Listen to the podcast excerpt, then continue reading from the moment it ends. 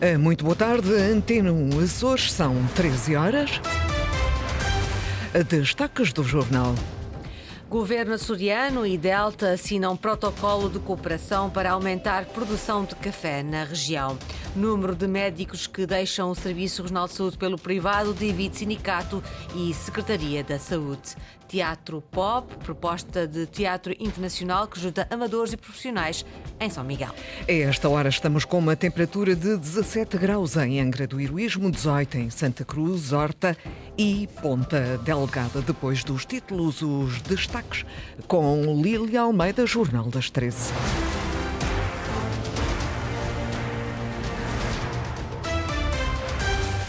Do público para o privado, tem aumentado nos últimos anos o número de médicos que têm saído do Serviço Regional de Saúde para o setor privado. Os primeiros sinais deste êxodo surgiram com a abertura do primeiro hospital privado em São Miguel, mas a situação tem vindo a agravar-se. Este mês, diz o sindicato, já saíram seis médicos por melhores condições de trabalho e salários elevados. São as justificações que apresentam os médicos, diz André Frazão, do Sindicato Independente dos Médicos. Saída tem sido uma constante. Não só são muitos de cada vez, mas vão saindo colegas especialistas do hospital para a privada e essa situação preocupa-nos muito porque nós estamos numa periferia e não conseguimos ser concorrenciais com outras zonas.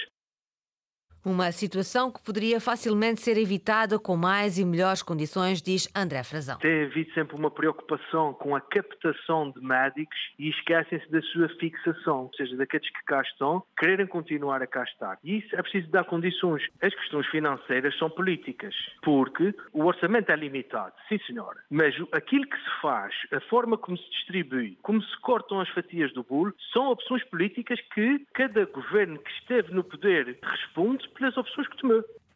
A Secretaria Regional da Saúde tem outros números. Mónica Seidi, a titular da pasta, tem informação do Hospital de Ponta Delgada que a saída de seis médicos aconteceu, mas de janeiro a novembro. Não, esses números não são uh, efetivamente os números que eu tenho. Questionei uh, hoje de manhã, no imediato, perante a notícia, o Hospital do Divino Espírito Santo. Desde janeiro de 2023 rescindiram seis médicos com o H10 para exercer a sua atividade no privado. Destes seis, um ortopedista efetivamente é o único que tem um contrato de trabalho em permanência com o hospital privado. O outro ortopedista saiu da região por motivos pessoais com a restante família. Em relação à pediatria, neste momento há efetivamente uma pediatra que rescindiu, portanto não está a exercer, se terá essa manifestação de interesse de formalizar com o hospital privado, pois aí a, a tutela não se pode uh, insurgir, não é? Portanto, estes números uh, do sindicato não vão ao encontro daqueles que têm do Conselho de Administração do Hospital? Exatamente, fui confirmar e os números que uh, foram facultados pelo Hospital do Divino Espírito Santo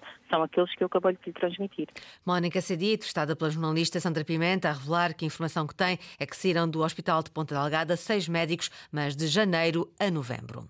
Depois do lançamento em outubro do primeiro café totalmente produzido nos Açores, o Governo Regional, a Associação de Produtores de Café e a empresa Delta Cafés acabam de assinar um protocolo de cooperação para apoiar a produção e a comercialização de novos lotes a cerca de 500 famílias produtoras de café. Sandra Pimenta. De uma produção caseira feita quase por brincadeira em quintais em algumas ilhas dos Açores para um produto de excelência. É esta, resumidamente, a história do café feito e produzido totalmente nos Açores e que desde 2019 tem sido alvo de estudos por parte da Delta Cafés, que agora em 2023 se concretizou com a criação do primeiro café português. Um produto que é só o início de uma parceria firmada oficialmente hoje entre a Delta, Governo Regional e Associação de Produtores Açorianos de Café. Ao assinarmos este protocolo, estamos a dar mais um passo importante nesta história. Com este protocolo, a oito anos, composto por sete fases, vamos desenvolver a experimentação de novas variedades de café na região agregando valor à produção local. Rui Miguel Nabeiro, CEO do Grupo Delta Cafés e os objetivos do protocolo com a região. Região que não pretende uma produção em massa, mas sim de excelência, assume José Manuel Bolheiro, presidente do governo. A nossa vocação estratégica é a qualidade, é a distinção, é a diferenciação, é o valor acrescentado. Uma qualidade com marca distintiva e que só é possível nos Açores. Fizemos-lo bem desde muito cedo na fileira do leite, na fileira da carne, do vinho, também no do chá, agora no do café. E eu acrescento com grande entusiasmo esta parceria que vise esta opção. A nossa geografia é distintiva. Estamos no meio do Atlântico Norte. Temos esta influência e esta influência pode ser projetada como um valor acrescentado e não com um desvalor da qualidade. O protocolo assinado hoje pretende ainda ajudar a certificar em breve a região como a primeira área produtora de café europeia. No pico, no julgamento do duplo homicídio de setembro do ano passado, depois de o principal arguido ter declarado inocente, o inquérito continua esta manhã. Incidiu sobre o local onde os tiros que vitimizaram as duas vítimas foram disparados. No final da manhã, também a companheira do principal suspeito foi interrogada. Ruth Hager assumiu-se como inocente. David Bosch. Foi mais uma manhã de inquérito a Tomislav Josic, com o tribunal a tentar perceber o local onde terão sido disparados os tiros que vitimaram Mário Sobral e Mário Cocelos. Um inquérito longo com o coletivo de juízes a tentar perceber a trajetória do invólucro do projétil disparado da arma de calibre 22 encontrado no exterior da propriedade e que serve de prova da acusação. O tribunal questionou ainda o principal suspeito se conhecia um pacemaker e se já tinha visto algum. O arguído assumiu que nunca tinha visto nenhum, explicando que o pacemaker de Mário Sobral só foi encontrado na sua propriedade a 20 de setembro, depois das buscas a 17 de setembro, com a presença de 14 polícias e dois cães. Ainda durante a manhã começou a ser ouvida Ruth Hager, companheira de Tomislav Josic, e que está acusada de coautoria do crime de ocultação de cadáver e detenção de arma proibida. Ruth Hager prescindiu do direito de silêncio e assumiu no início do inquérito ser inocente, negando todas as acusações do Ministério Público, acrescentando que nada do que está declarado nos autos é verdade. A audiência foi interrompida para almoço, devendo prosseguir durante a tarde com a continuação do interrogatório a Ruth Hager. Um mês depois, já se sente o impacto da redução do número de voos da Ryanair em São Miguel. A companhia de baixo custo fechou a base em Ponta Delgada e reduziu para metade o número de voos durante a época baixa. Os operadores turísticos falam numa quebra de 30%, mesmo num mês tradicionalmente fraco. Luísa Couto. Novembro nunca foi mês de grandes corridas para os taxistas do aeroporto de Ponta Delgada, mas este ano a situação parece estar pior. Pronto, é época baixa. Está mais parado, não é? Agora, pronto, a Raná, eh, o ano passado vinha todos os dias, agora não está a vir, já vinha aquele avião, desde três aviões já à noite, às 11 horas, já não, já não vai, não é isso? Isso quando não há aviões, a gente não trabalha, não é? Já que trazem os clientes.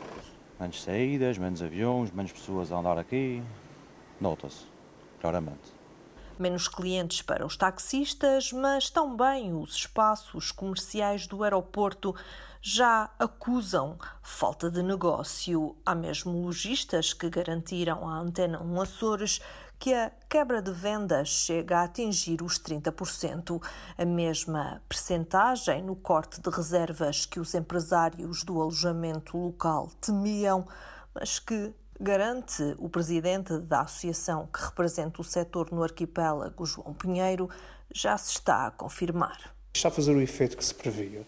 Eh, há uma diminuição imensa nos voos isso traduz-se nas reservas. E nós temos visto, principalmente as mordias, há imensas mordias eh, cá que estão praticamente vazias. Das três rentacars contatadas pela Antena 1 Açores, duas admitem que o movimento neste mês de novembro está mais fraco do que o registado em igual período do ano passado, também os restaurantes na Baixa de Ponta Delgada dizem que há diferença quando se compara com o igual período de 2022.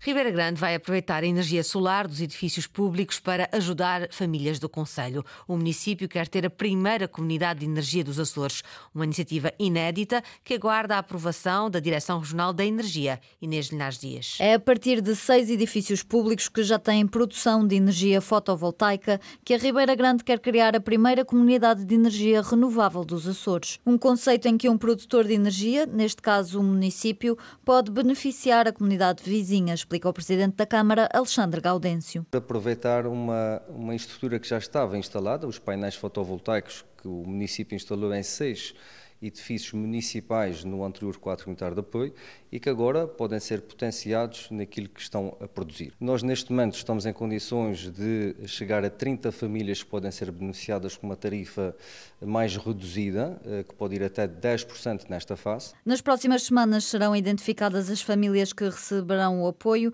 Falta ainda o aval da Direção Regional da Energia. Está dado assim um primeiro passo para uma iniciativa que ganha com a participação de outros produtores. E a ideia é precisamente esta, conforme a explicação que foi dada pela empresa, é que eh, nessa comunidade ou nesse raio, sempre que houver novos produtores, podem se juntar à rede, que tenha também alguns benefícios com isso, e abrangermos ainda mais pessoas. O que estamos aqui a falar, ao fim e ao cabo, é da própria comunidade, trabalharmos em, rede, aproveitando as infraestruturas que estão a ser instaladas nesse respectivo raio. É também a intenção do município, permitam-me esta parte, eh, aumentar estas comunidades, por exemplo, para zonas industriais. Este é um projeto em que o município está a colaborar com as empresas CleanWatts, com sede em Coimbra, e a Suriana Kinergy. Começa hoje o Festival Internacional de Teatro Pop, organizado pela Corredor Associação Cultural. São quatro dias de teatro em São Miguel, desde o amador ao profissional, que prometem dinamizar a ilha. No primeiro dia sobe ao palco do Coliseu Miquelense a peça Osso-te na sombra da praça, da praça vazia, mas não sei de ti. É o culminar de longos meses de trabalho. O Festival Internacional de Teatro Pop junta artistas amadores e profissionais. Começa esta noite com a peça Ouço-te na sombra da Praça Vazia, mas não sei de ti. Dos ensaios à criação de cenário, a população em geral pôde contribuir. Tiago Melo Bento, diretor do Festival Pop, abre o pano. Começamos no Teatro Miquelense a fazer uh, oficinas em trabalho de ator, começamos com a improvisação, oficinas de trabalho físico e memória sensorial. É um percurso todo de uh, dar a conhecer o teatro até chegarmos à loucura que é fazermos nós um espetáculo que estamos a trabalhar um mês e meio nele. Muitas das pessoas que participaram nas oficinas depois acabaram por participar nesse espetáculo e chamaram outras. São quatro dias de festival com sete países representados e oito espetáculos divididos entre Ponta Delgada e Ribeira Grande. No segundo dia, um espetáculo trazido pelos Gato de Santo André. Também começa um workshop dos uh, uh, Sensory Theatre de Sófia, uma companhia búlgara que tem um projeto muito especial na sexta-feira, no Teatro da Ribeira Grande, às quatro da tarde, é um espetáculo criado por quatro mulheres de nacionalidades diferentes. No sábado, são três espetáculos. Primeiro, parceria que nós temos com o Festival Malda, às quatro da tarde no, no Estúdio 3. Depois, às seis da tarde, um trabalho da Maria Simões, uh, um, um, espetáculo de clown. Ela é uma palhaça e, e portanto, e trabalha essa, essa, essa valência. E, por fim, uma sessão dupla no arquipélago de duas artistas uh, uruguaias. Os bilhetes estão nos locais habituais, mas se quiser ter uma experiência personalizada e conviver de perto com os artistas, Tiago Melo Bento deixa deixa o convite é aparecer na sede da Corredor Associação Cultural em Ponta Delgada.